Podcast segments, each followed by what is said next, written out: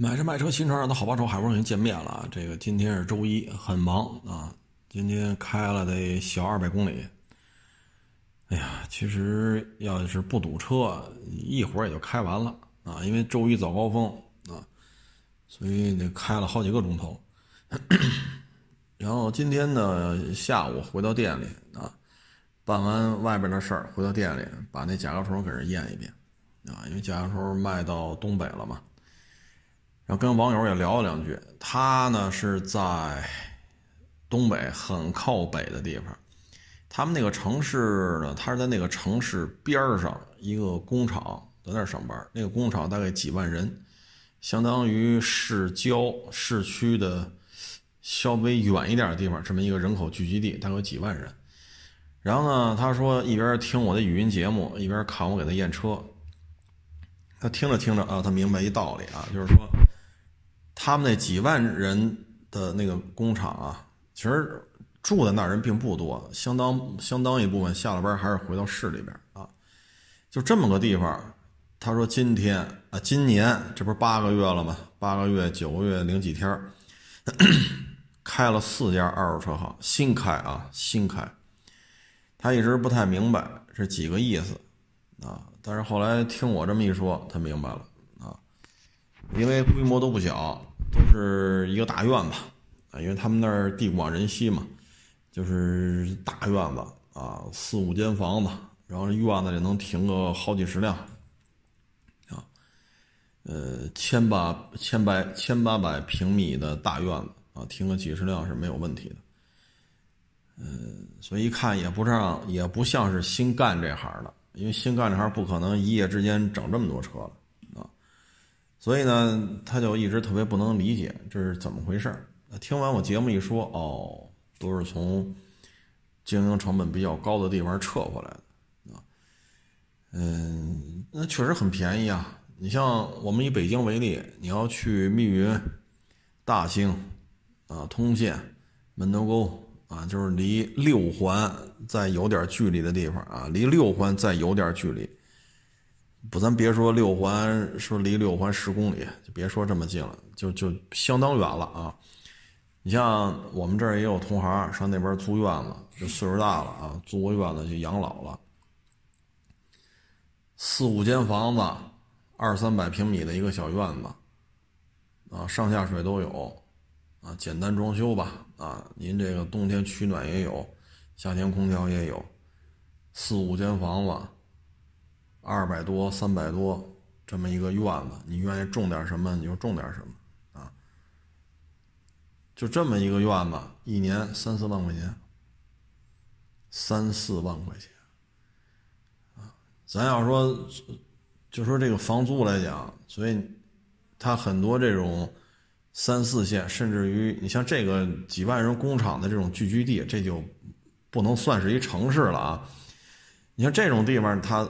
经营成本，它这房租会更低，啊，你就说一千平米院子，四五间大瓦房，上下水都有，暖气、热水是吧？空调，当然电器可能你得自己买点啊。你像这一年，按北京为例，那这儿能收你多少钱？啊，一年也就几万。所以这个一线城市，这个生活成本、经营成本都在这摆着呢。这你也解决不了，我也解决不了，啊，所以他去那边做二手车，因为车的价格差不多，啊，可能一辆车咱都挣五千，那你在北京，你这五千卖一辆，你可能连一个人的人工都挣不回来，啊，你说房租、牌钱、租牌嘛，啊，什么过户费这个那，你这五千块钱。你们你还得且得卖呢，啊！你要说几十个车位的，五千块钱，这是唉，亏空后边还多着呢，你且得卖呢，啊！一个月没有几万块钱，没有几万块钱的这种成本，你做不了这么大一车行，啊！你不论是花乡，你还是亚市，啊，说有个二三十个车位，那您一个月没几万块钱的成本，运作不下来。但是呢，我刚才那网友也跟我说，他说他们当地也没有摇号这么一说，因为地广人稀。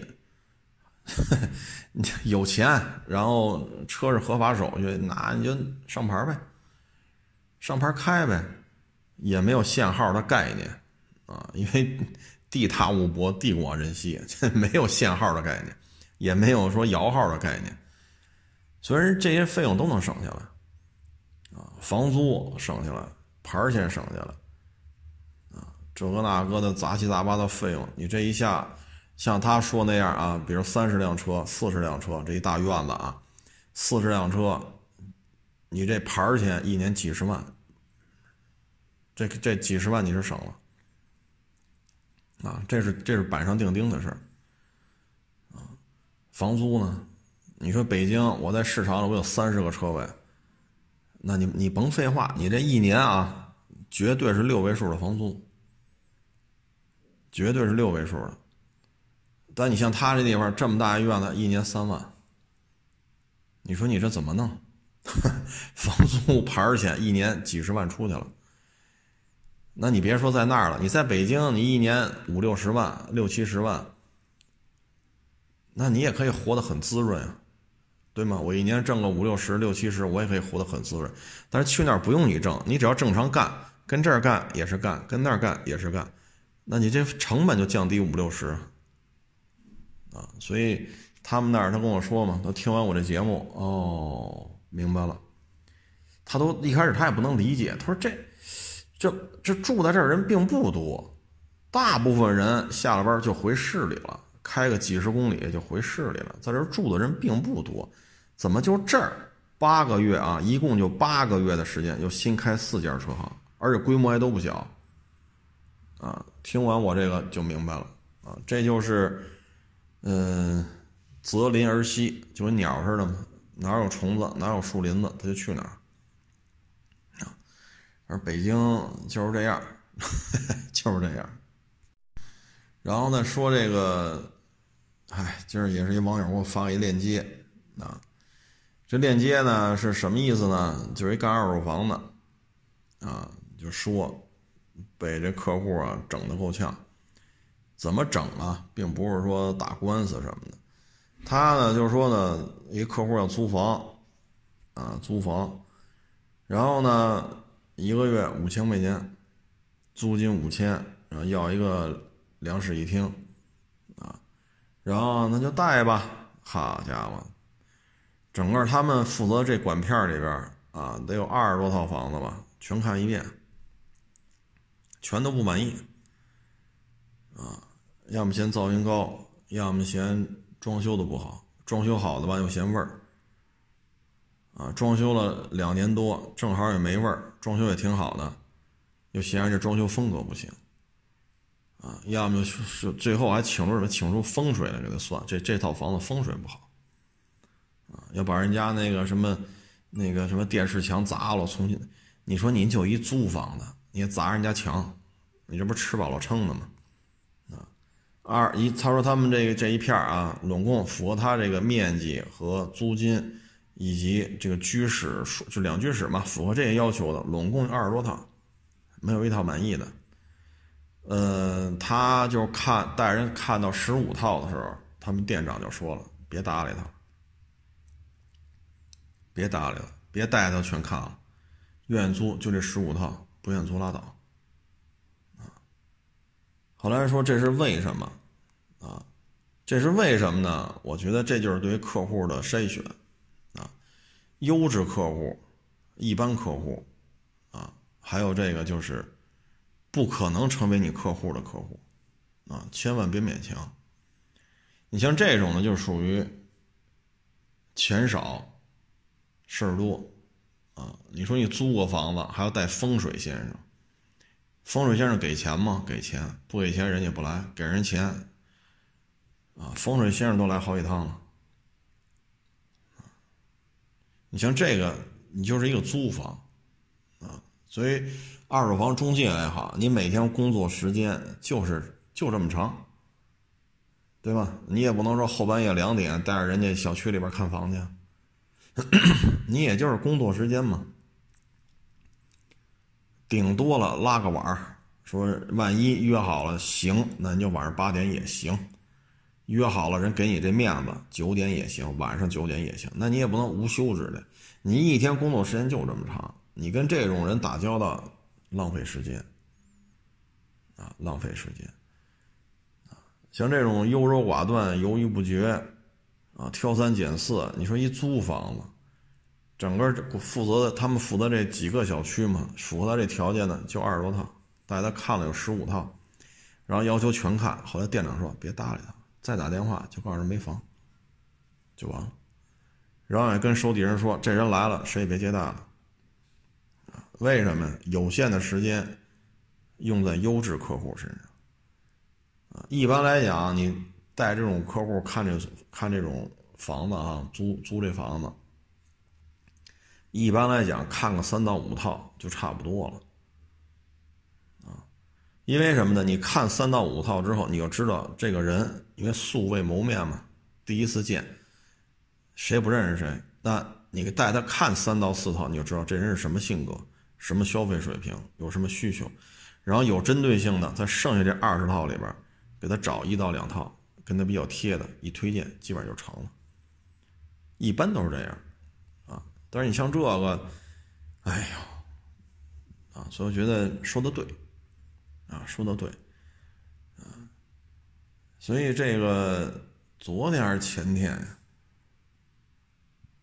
是也是坐二手车的，啊，就抄出去来了，啊，也是，哎，也是一同行的事儿，啊，哎，听完了之后，我们也觉得不太舒服，啊，我们也觉得不太舒服。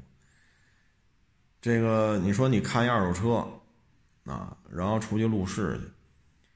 路试呢，像他们那儿呢，一般啊都是要交钱的。啊，你最少得交一千。出去买不是你出去试这车上举升机路试都没问题，试完了你要不买，这一千块钱不退了。如果说你一试这车有问题，OK，钱退你。啊，这是比较普遍的一个做法。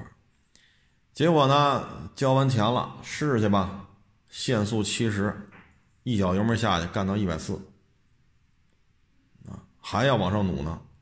你说他，你不让他这么，你不能这么开。限速七十，你干到一百四，还要往上开，这就不干了。啊，这就不干了。然后咣叽一脚急刹车，就开回来了。开回来之后呢，说上举升机，上吧。钱都交了，说的很清楚，路试举升机上吧。上完举升机了啊，这不行，那不行，那不行，这不行，无理搅三分啊，无理搅三分。那不是空调吗？这天还挺热的，北京白天中午还能到三十度，你开空调，那不是底下滴的水吗？他说这就是油，你车漏油，退我钱。好像说这是水，他说这就是油。就没事就掰扯起来了，掰扯起来了。后来说你要说不是油，你把它喝了，你把它舔了，你这不就抬杠了吗？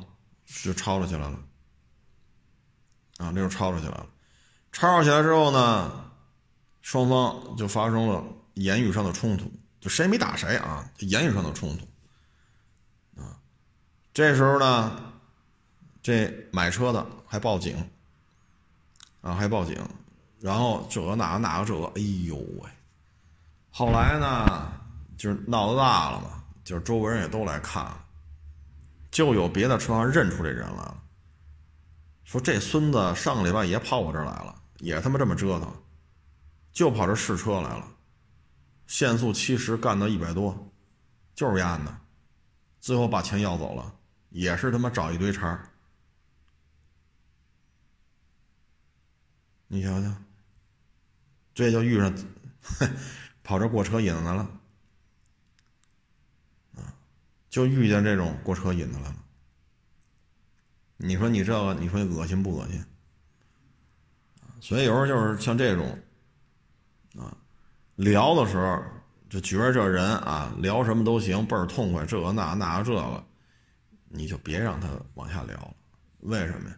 聊什么都行，多少钱也行，这也行那也行，你还搭理他干什么？这不是来买东西的，啊，这不是来买东西的，目的很明确，你提出这些我都答应，我的目的就是来试车的，过车瘾来的。这种情况呢，反正就提醒大家了，您卖的越是高性能车，你越得注意，越是高性能车越招这种人。你说他一点社会经验都没有吧？十八九、二十，他又不是。你说他特别懂事儿吧？你说特别懂事儿，人能这么干吗？能这么干吗？啊，所以你像这个就是一看风头不对。后来我就说嘛，我说您要觉得他这么试车，举升机都甭上了，直接一你不是您不是您不是愿意收他钱才让路试吗？直接把一千块钱退了，大兄弟，这车你也别试了，钱退你，您再看看别的吧。您这是危险驾驶，行吧？危险驾驶，您别试了，一千块钱退你，您别家看，就完了。我说你还真顺杆爬，爬吧，你看着没？人一套一套的，在别人那也这么干，到你这也这么干，买吗？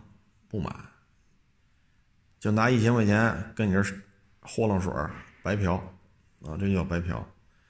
所以我看这链接之后，我觉得这车行当中什么人都有。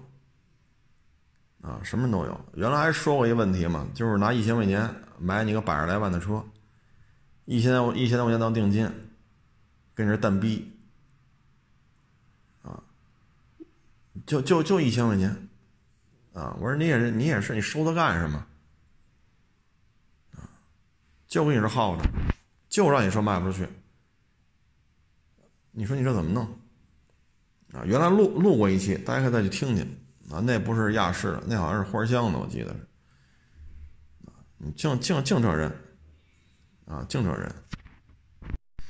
哎，反正这个我我觉得可能咱听众朋友如果是做买卖的啊，或者说跟这个客户直接打交道的，应该都有这种感受啊。不论您是做房子的、做建材的、做餐饮的啊，还是干医生护士的。啊包括像我们这个倒腾车的，啊，这种人这种事儿都接触，啊，嗯，其实这就是一个筛选客户。你觉得这人不靠谱，就别聊了，啊，就别聊了。我两年前吧，三三年前，那会儿不是还淘车呢吗？有一个小伙子让我再找一锐志，我给他找了。当时呢，那台车呢是换了一减震筒。啊好像是换了一减震筒，这四 S 店的记录里写着呢。然后车的外观保持都挺好的，举升机也都看了，没有问题啊，公里数也不大，全程电保。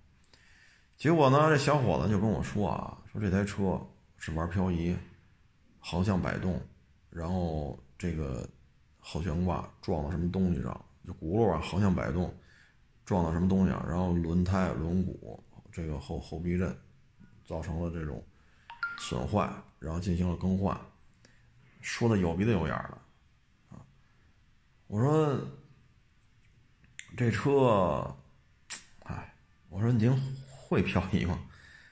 冒昧的问一句，不会，啊，因为我年轻的时候我喜欢玩这个，啊，绕八字啊，定圆啊，围着人飘啊，啊，绕八字绕俩人跟这飘啊，我年轻时候喜欢玩这个，啊，现在是忙不过来了啊。我说这个漂移出来是也不是这样，啊，也不是这样，啊，你所说的胎啊、鼓啊、减震筒啊什么这那，这不是漂移，那不行，这就是你得给我充分的证据证明怎么不是漂。我说这个您别买了，啊，您别买了，啊，您那北京千里之外，啊，就写那记录就写了换一根减震筒。啊减震筒渗渗渗漏，那减震筒漏油换了一根，这就能联想出这么多了，啊！我说这车您别买了，为什么呢？就是你跟他往下聊，他还会提出很多问题，啊！我提的这个观点你不认同，那你告诉我你的证据是什么？你这怎么聊啊？这要是说那个机器盖上有划痕，他要问你这是不是撞死过人呢？那你认为没撞死过人？你你给我一个证据，证明怎么没撞死？你跟他聊，你你会你会发现各种问题特别多，所以啊，这车您别买了，就完了，别别别别再深交了，啊，别再深交了，啊，因为这个这么解释下去就没边儿了，啊，没边儿了。嗯，这个呢就是共勉吧，啊，像那种干不干都福利待遇特别好，啊，像那种根本就不跟社会打交道，啊，大权在握。也不创造任何社会价值，啊，像那种参加工作到你退休什么样，你都看得清清楚楚啊，房子待遇什么都有，别人又考不进去，虽说是让考吧，又考不进去，像那种体制的人，他们是理解不了我说的这些，啊，所以干这个跟消费者直接接触，一听就明白了啊。今天啊，发一微博。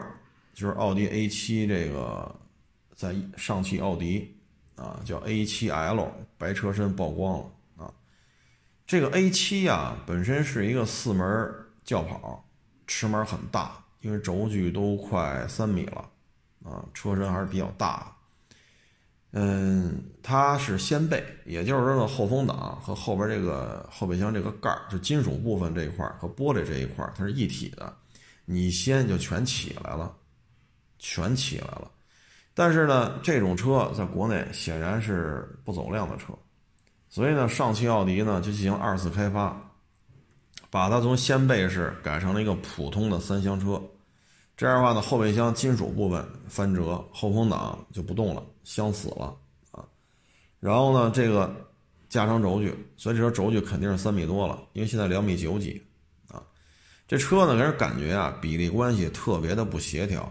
它的比例关系，你说你要跟 A6L，或者说就跟原版的 A7 比不了，就你这个比例关系失调，你明白这意思吗？就这个，因为你这车前前边还是轿跑车的这种设计风格，后边愣给弄成一长轴版行政轿车，所以这比例关系特别不得劲儿。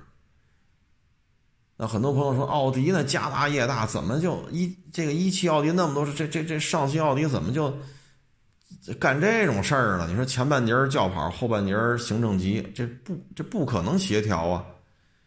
这事儿啊也不赖他啊，也不赖他，因为一汽奥迪 QL、Q 三、Q 五 L、A 三、A 三 L、A 四 L、A 六 L 全出了，没有什么车可以让它消费了。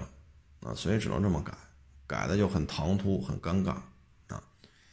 但是呢，上汽奥迪肯定是要做，他一定要做啊。这事儿已经吵吵好几年了啊。然后一汽奥迪和上汽奥迪这之间还有一些恩恩怨怨吧啊。嗯，我觉得是这样，A7L 只是一个敲门砖，Q7 和 Q8 要么俩全来，要么来一个放到上汽奥迪。为什么呢？叉五马上就国产了，叉五要国产，Q 七更不好办了所以，为了应对叉五，Q 七、Q 八怎么着也得国产一个，那很有可能就上汽奥迪了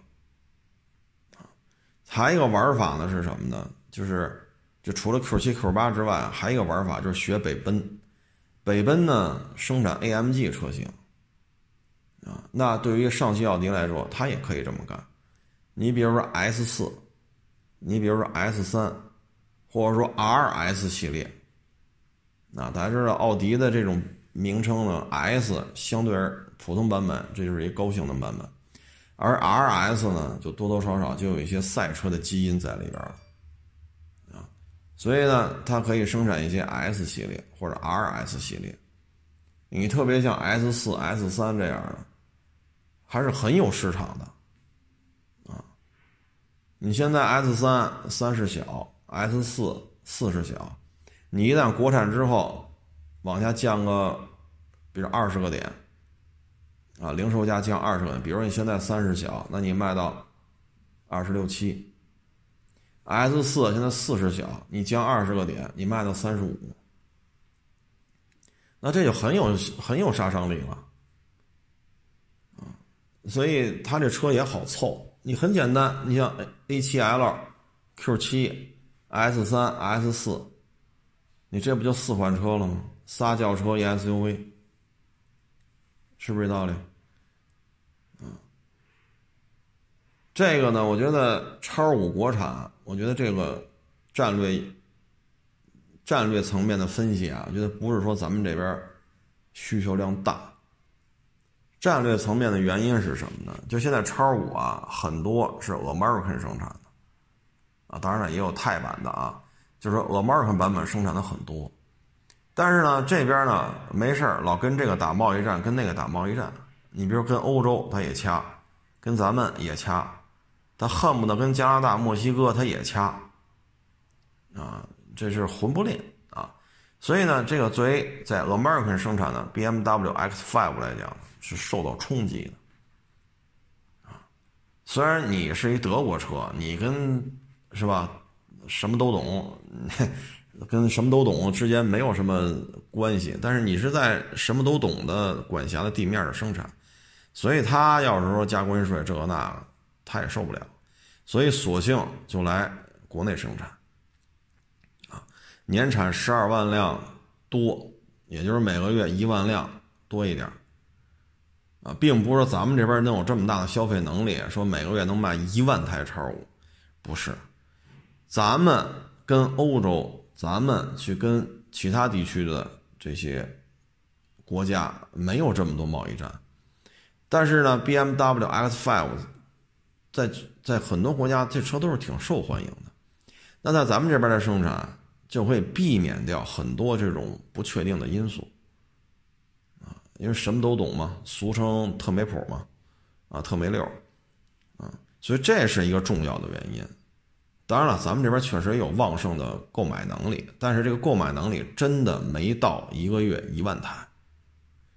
所以这个事情呢，就是宝马为了自保。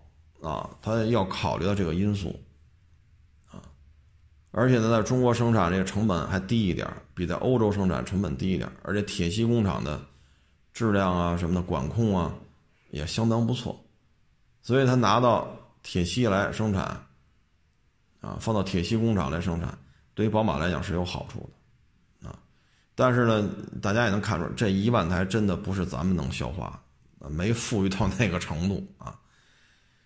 嗯，这个连锁反应呢，本来说要回归啊，制造业回归。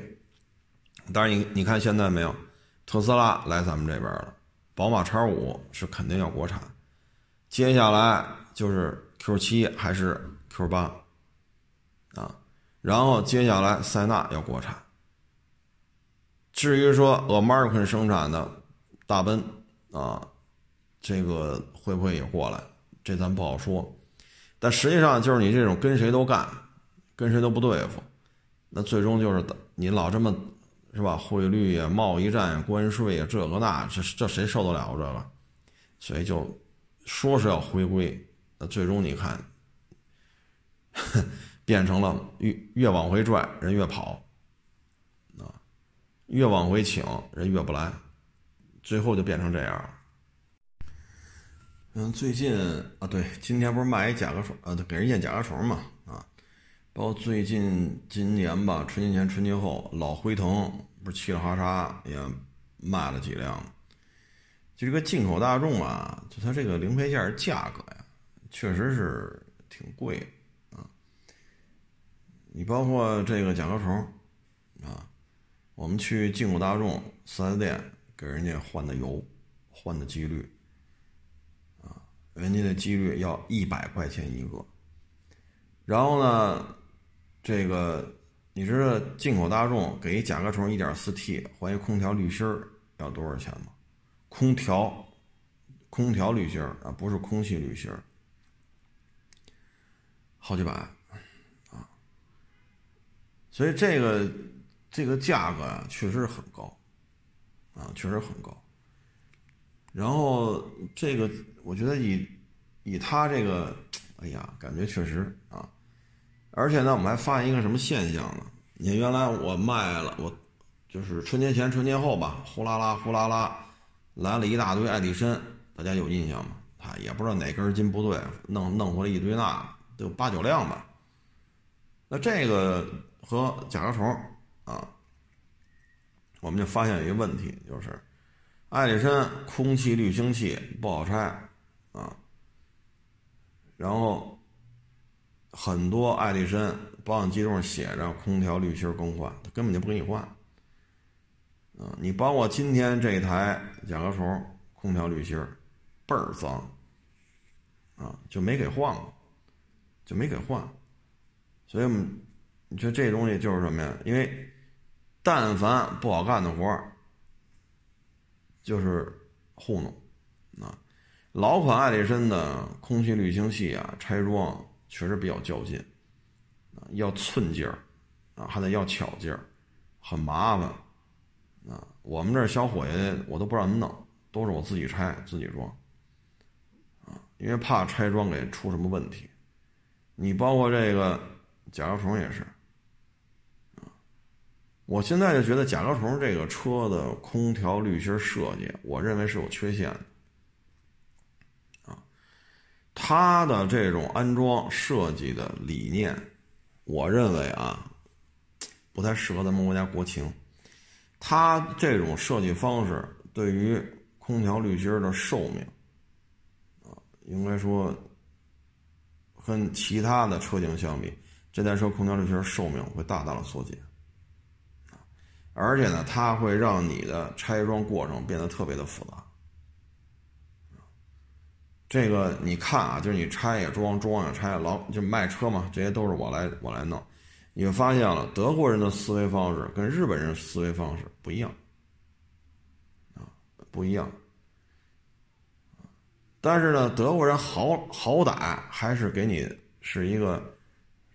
就是你就这么拆吧，然后你再这么装啊，他只是一细节处理的，就德国人那个倔啊，倔了吧唧那劲儿啊。日本车呢，通常有日本车的巧劲儿啊，所以我们更愿意拆装日本车。德国车这确实费爪子，但是你要说德国车费爪子，你要弄一美国车，那就是能把自己弄残废了啊。他们那个车的设计啊，简直就是反人类了。德国人德国车这个设计呢，好歹是一个正常的一个操作方式，只不过细节吧，你感觉有点较劲啊。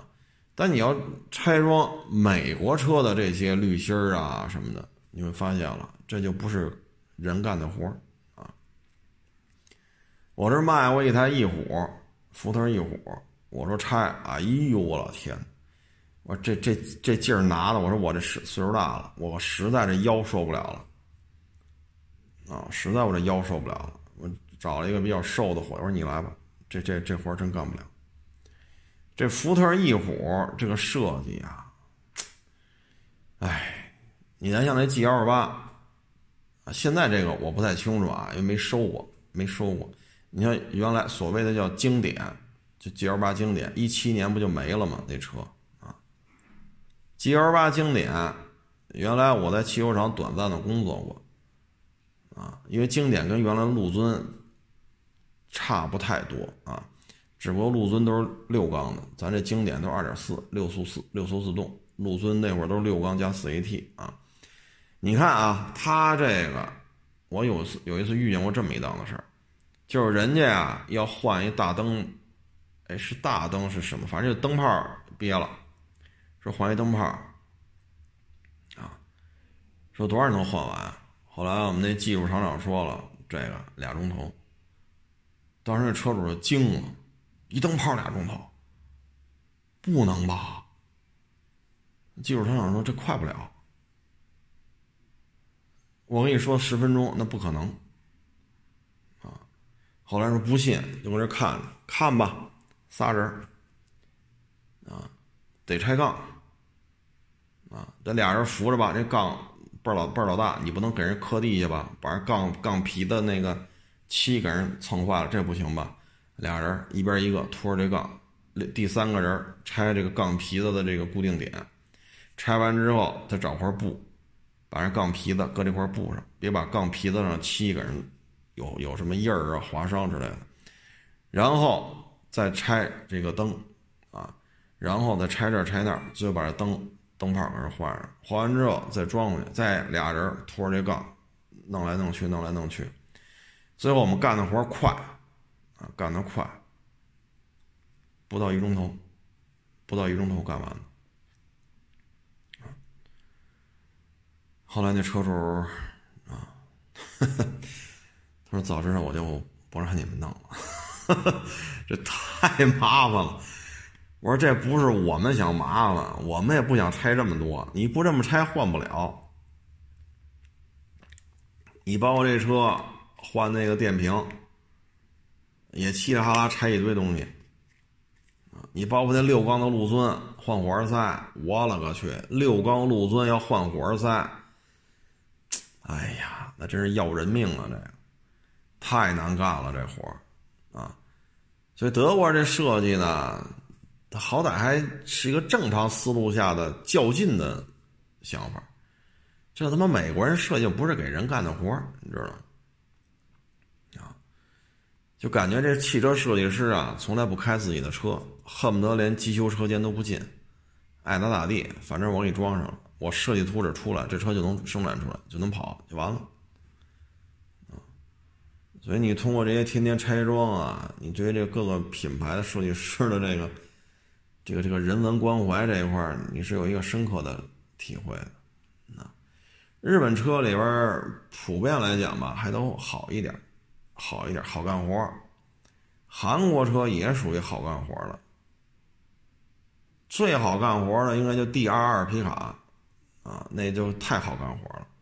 还有老伊兰特，这都属于好干的，啊。你像这甲壳虫，啊，你说你空滤，我勒个去，你纯拿手指头抠，你抠不下来。你说你这么讲究，要保证空气滤清器的这个密闭性啊，这那哈一堆，这个这个理由那理由，拆装时可他妈费劲了。那你这个空调滤芯，你为什么就不考虑它的密闭性呢？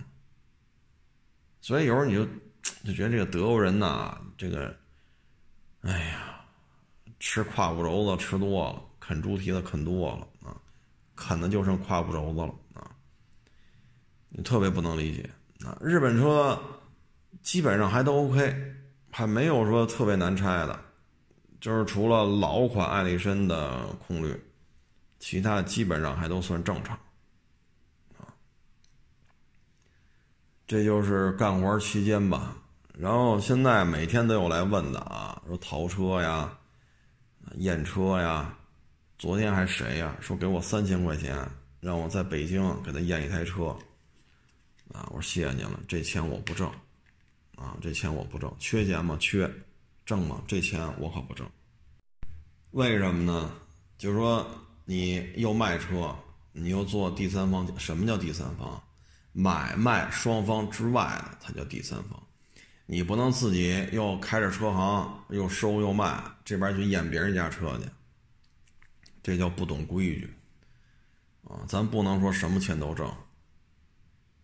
就跟我开饭馆似的，我卖鱼香肉丝，我卖宫保鸡丁，对吧？然后我再去别家试吃去，点评去，说别人家鱼香肉丝不好，别人家宫保鸡丁不好，那人家人家那饭店的老板人家干吗？就你们家鱼香肉丝好呗？就别人家鱼香肉丝都垃圾，所以干这行，咱要是开了车行，咱收售二手车，咱就别。这钱我不挣，给三千，我说谢谢你了，不去。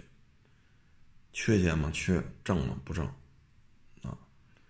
还有的呢，就是淘车去，我现在也也不接这个，啊，因为去年我就不挣这钱了，我得有一年半了吧，我得有一年半不干这差事了，就这钱我不挣，啊，为什么呢？你说淘车，像很多都是什么，老板就负责收钱，安排几个小弟出去干。啊，这小弟每天出去跑去，花乡啊、亚市啊，什么这儿啊、那儿、那儿、这儿，是吧？各大电商平台呀、四 S 店，满世界学么车去。老板就负责吹牛逼、出镜、数钱。那这车怎么来的呀？这车原始状态什么样啊？这车你怎么验的？一概不知道。啊，每天就负责吹牛逼。啊，自己怎么年轻有为啊？这个那，然后就老出事儿。所以呢，就是这这同行已经把这个淘车做的做成这样了，所以我就不挣这钱了。每天就这么忙，今天干了小二百公里，啊，哪有这功夫？所以咱看着钱眼馋吗？眼馋。缺钱吗？缺。淘车的钱一分不挣，您找别人去。啊，他说你找你手底伙，我手底手底的伙计，我给他开工资，开工资干什么都说得很清楚，不包括出去淘车这事儿。你愿意跟人淘，你走人，别跟我这干，别打我的旗号。我海阔试车淘车这事儿我不干，至少至少得一年半以上了。啊，这事儿我不干。啊，因为你根本就不能亲自把控这事儿，出了事儿，自己都不知道怎么出的。这圈子里出的事儿还少吗？对吗？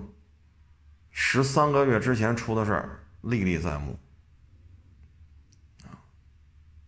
何必呢？所以这钱我也不挣。谁愿意挣，那是人家挣。法律不禁止，就是不违法，对吗？我认为这是规矩，人认为这是狗屁，那那咱就跟这放狗屁呗。那人家能愿意挣人，那是人家的事儿。您愿意跟他聊，您不用来找我，行吧？还一个就是还，是谁皮卡吧？说寄售，把那皮卡寄售在我这是什么什么车来着？我也我也忘了，反正自主品牌的一皮卡，啊，我说我这不做寄售，啊，你看我租这展厅多大面积，四五月份的时候一放放三十多辆，你说多大面积？我要做寄售，我这早早摆满了，我不做，空着空着就空着呗，房租都交了，我愿意摆上还愿意空着，我说的算。对吗？房租我都交完了，我愿意空着就空着，愿意摆着车就摆着车，你管得着吗？谁也管不着。我要做寄售，我这早摆满了。为什么不做？北京想当年啊，就有那个寄售的，啊，得十，因为那家寄售那家倒闭都倒闭好几年了，倒闭都得有四五年了。他们做寄售应该是十至少十年前的事儿了，啊，我还去过他们好几次，他们也来回搬，但是现在四五年前就没了。这个寄售啊，在我看来啊，意义不大，啊，事儿不少，钱不多，啊，咱能控制住这风险，咱就收；控制不了，咱就不收。咱有钱咱就收去，没钱咱也不收，就这么简单，对吧？没有必要。你能你能寄售，这车是你的吗？不是。你这里就很多事儿就麻烦。但是有些你看，有些人小伙子我也认识，啊，啪租几个摊位开一车行，但是自己呢又没标，自己又没钱，就寄售。啊，天天到处打电话，你车要卖，你寄售，寄售，卖的高，卖的高，你来，卖的可高了，卖完了你给我个三千两千就行，成吧？干得成吗？干不成。这他妈要干得成，就全开寄售了，谁他妈还出钱租标，谁还出钱收车呀？这道理这么说没问题吧？谁还要出钱租标，谁还出钱收车呀？收车人不要钱白给你啊？白给你标呢，不给人过户啊，对吗，各位？所以寄售这种东西，我这儿是不做。你说有的车行做吗？有，有的车行做，挺大挺大的车行也在做。为什么呢？就是也经营上也确实出现了一些困难，通过寄售的方式呢。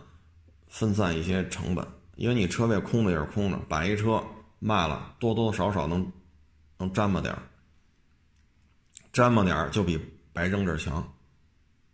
有些车行确实出现了一些问题，就很大很大很大，他也做寄售，没办法了。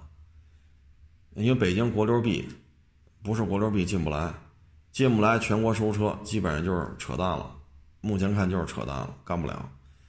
那你又这么大展位，北京市内部的车，你又支撑不了你这么大的这种收车量，那你怎么办？没招了，只能做寄售。但是寄售太麻烦了啊，因为你跟消费者做这种寄售的这种交易啊，嗨，就现在我就知道好几波干这个，最后都死在这上头。啊所以寄售我这不做，啊不做，我要做寄售早白忙了。来过店里都知道我这地儿大，我这地儿可大了，摆去呗。四五月份的朋友圈，凡是看过都知道，一一这一溜啊，这一溜都是便宜的，这一溜都在大梁的，这一溜都什么什么，哈，就都说都说不过来，车太多，就这一溜啊，就那一溜啊。我我五月份卖车都这么拍视频，实在太多。我要做寄售，我早排满了。何苦呢？现在就三四个车啊，所以寄售我不做啊。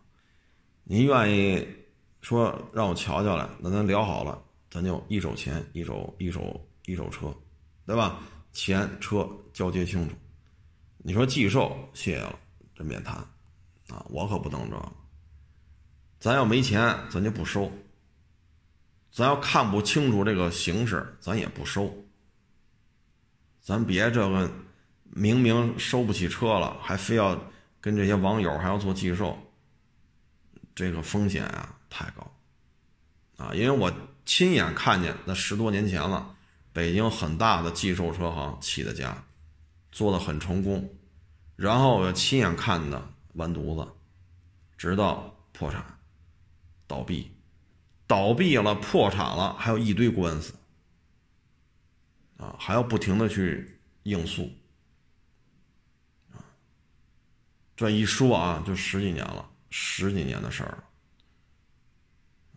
所以，所以我也没有必要冲这门面，说没有这么多车还非寄售，我干嘛呀？要他妈寄售那可行，大家谁还租标啊？都摆着去呗，反正也是寄售。所以有些时候觉得，咱别什么钱都都占，啊，这给人验个车呀，给人掏个车呀，放几辆寄售啊，这事儿我不干。你看我现在朋友圈就这么三四辆、四五辆，车很少，但是周转的速度并不慢。卖的慢的车就老发，就这几辆，但很多车你看，雅阁、宝马二。轩逸、甲壳虫、Q 五零 L，你看这嘁哩喀喳，这个月都多少辆？不耽误。虽然说车都不贵，但是周转率很高。有些车都不拍，你像汉兰达都卖了好几个了，没发朋友圈，没发朋友圈就卖了啊。所以你自己把自己买来，这就是穿鞋，这鞋合适不合适，脚知道。你不能说别人看，哟，这鞋真好，这鞋得八千一只吧？不对，两万一只，三万一双，这那，那都是扯淡。舒服不舒服，脚知道。啊，所以有些时候，有些人呢，年轻，就因为可能没有那么大的关系网，又怕掉了面儿，又怕掉了面儿，我就得摆一堆的车，不摆一堆车，我我脸是没地儿，我不行，我这脸没地儿放，我这脸臊的慌。他有些人就是。求名求利，啊，求名求利，啊，其实这个行业就是，第一，尽可能，尽可能的压缩成本，能自己干的事儿就别雇人，你要少花钱，少雇人，少花钱就是节约成本，节约成本就是自己的钱，啊，再一个呢，就是控制好，就是控制好。这行不是装逼的行业，这行也不是炫富的行业，这挣的就是辛苦钱但是现在我看这车会验吗？不会。一说我这儿有评估师，我这儿有，什么都是我这儿，我这儿这有这人有那，什么都是这个。自己验车吗？不会。你手一伸出来，细皮嫩肉的，比那女孩的手还嫩呢。现在就是这种就成了一个风气了，啊，成了一个风气。再一个也是经营上的一些想法，啊，经营上的一些想法，可能还是想当网红，或者说做网红的感觉是第一位的，啊，很多做二手车的一些常规的风险的判断，基本上要么就因为我我所知道这些。在市场里干过的几乎没有，啊，几乎没有。今天还有网友给我发了一视频呢，也是一条大河边上的一个城市的一个二手车行，那粉丝比我多，这个那那这出来收车，拉着行李箱出来收车，呵，他问我现在收车，哎呀，真是挺辛苦的。我说，我说不对吧？我说这拍情景剧吧？他说这怎么是拍？这不是二手车收车？我说俩固定机位，谁家收车能架俩固定机位啊？俩固定机位是不是就俩摄像啊？然后他拉了一拉杆箱，溜溜达达进入画面，然后开始说，开始这，开始那。哎，他说是啊，啊，我说这还叫偶遇，这还叫急匆匆，这还叫马不停蹄，马不停蹄，这俩机位怎么加上去的？怎么这角度就卡这么好？收过车还有大景、中景，就就全景、中景有特写，还有滑轨，还有固定机位，还有手持 Nismo 云台追拍。我说这摄像至少至少三个人以上。我说我出去收车，我可雇不起仨摄像。我说这不是摆拍是什么呀？后来网友一听，那这收车。我说，我说收车也没这么拍的呀！我操，俩固定机位，还有 Nismo 手持云，这至少这您说几个人吧？你就说几个人能把这点镜头都给他捋顺了？现在我觉得就是，哎，后来我又看这位粉丝挺多的主啊，跟这儿验车，我一看，我勒个去，这。这这就是为了演戏而演戏啊！现在这行业就是这样，啊，这这风气也不知道怎么就成这样了。你包括现在，我看网上很多人都在拍，就一个人骑摩托啊，在都是大老爷们儿跟那逗闷子，一看就是逗闷子，得露肚皮，啊，网友来了，你要坐我车呀？哎呦，你别摸我腰啊，你摸油箱啊，这，哎呀，这个。这个梗其实就是对这种浮躁的这个圈子一种讽刺，太浮躁了，真的是太浮躁了。我也就跟他不认识，我要跟他认识，我可能说：“我说大哥您，他比我小，我说大哥啊，大兄弟，您以后别拍您这收车的，太假了。您看您检检查车这个，一看您平时也不会验车，太假了。啊。”当然，这个圈子里现在就是这样，风气啊，这就是风气，就是什么有流量就干什么。我说咱收一二手车还加俩机位啊，反正愿意看看呗，当个言情言情剧。唉，本身对二手车评价就不高，你再弄这种拍戏的方式，再再再去演绎。那你说大家对这事儿怎么看呢？要么你就踏踏实，咱就上举升机说这车怎么回事；要么就踏踏实说这车开起来有什么问题，有什么特点；要么就踏踏实说这车有什么设计上那些这个那个。所以说，我觉得咱们这个行业啊，二手车行业口碑就不高，经常被人说成下三滥。我也是这个行业，我也是一车贩子，就别这么拍了，真的挺没意思的。当然了，我说那个什么来你骑我那那那不是二手车圈子的，那不是二手车，那是新车圈子的啊，新车圈子和机车圈的一个一个梗啊，就别这么拍了啊，你只能去弄那些心智偏弱的年轻人，啊，很多事情看不明白，哎，哦，好，好，好，我说，但凡有点社会经验的，你怎么就，呵呵哎，今儿把自己车验明白，我觉得就很难了。咱下功夫啊，咱把这车验明白，我觉得应该是把功夫下在这儿。你像我这经常来一车，我也不懂。咱别说舔着脸说自己岁数大什么都懂，不懂也得说懂。咱咱咱咱我我可不干这事儿。经常有些车一来，我操，没见过。那没见过，那就是没见过呀。我不能说我岁数大资历老，就舔着脸说自己什么都懂，那要脸不要脸？不懂就是不不懂学呗。这不会拆，请教一下怎么拆，打电话问问这怎么拆。我觉得一功夫应该下在这儿，咱别出去弄个车好带仨摄像出去。反正可能他们那买卖好做吧，收车都能负担得起这么高的人工费用。哈哈，哎，行吧，啊哪儿说话要冒犯谁了，我道歉，啊我道歉，我我我先道歉，我我错我说错了。啊要是又冒犯谁了，我先道歉啊，都是我的错。成了，不多聊了。哎呦，这一天累的，到现在都腰酸腿疼啊。成了，谢谢大家，欢迎关注新浪微博“海阔试车手”微账号“海阔试车”。